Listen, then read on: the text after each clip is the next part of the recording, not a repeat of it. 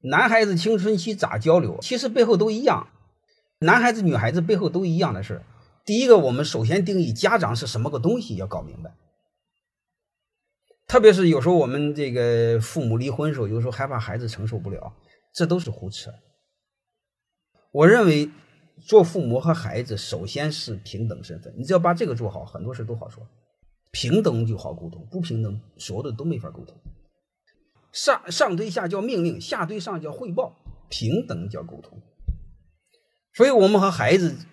一定要先弄一个平等的身份啊！我很小的时候就和我儿子商量很多事儿，就是定规则，商量，嗯，但定下来原则上不能变。你比如以前给我洗袜子，洗一双一块钱，结果我的袜子多呀，我一天一双，洗完了之后他不给我配。你要知道，这袜子它有的颜色不一样，我找这一只那一只找不着，他不给我配，他说合同上没写。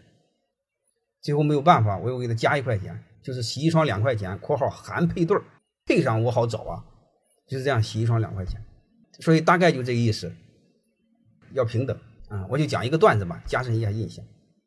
我很早的时候就给我儿子说过，我说儿子，你是第一次当儿子，我是第一次当儿子的爹，所以咱俩都没有经验，所以咱俩碰到事要商量来，所以我儿子严重的表示理解。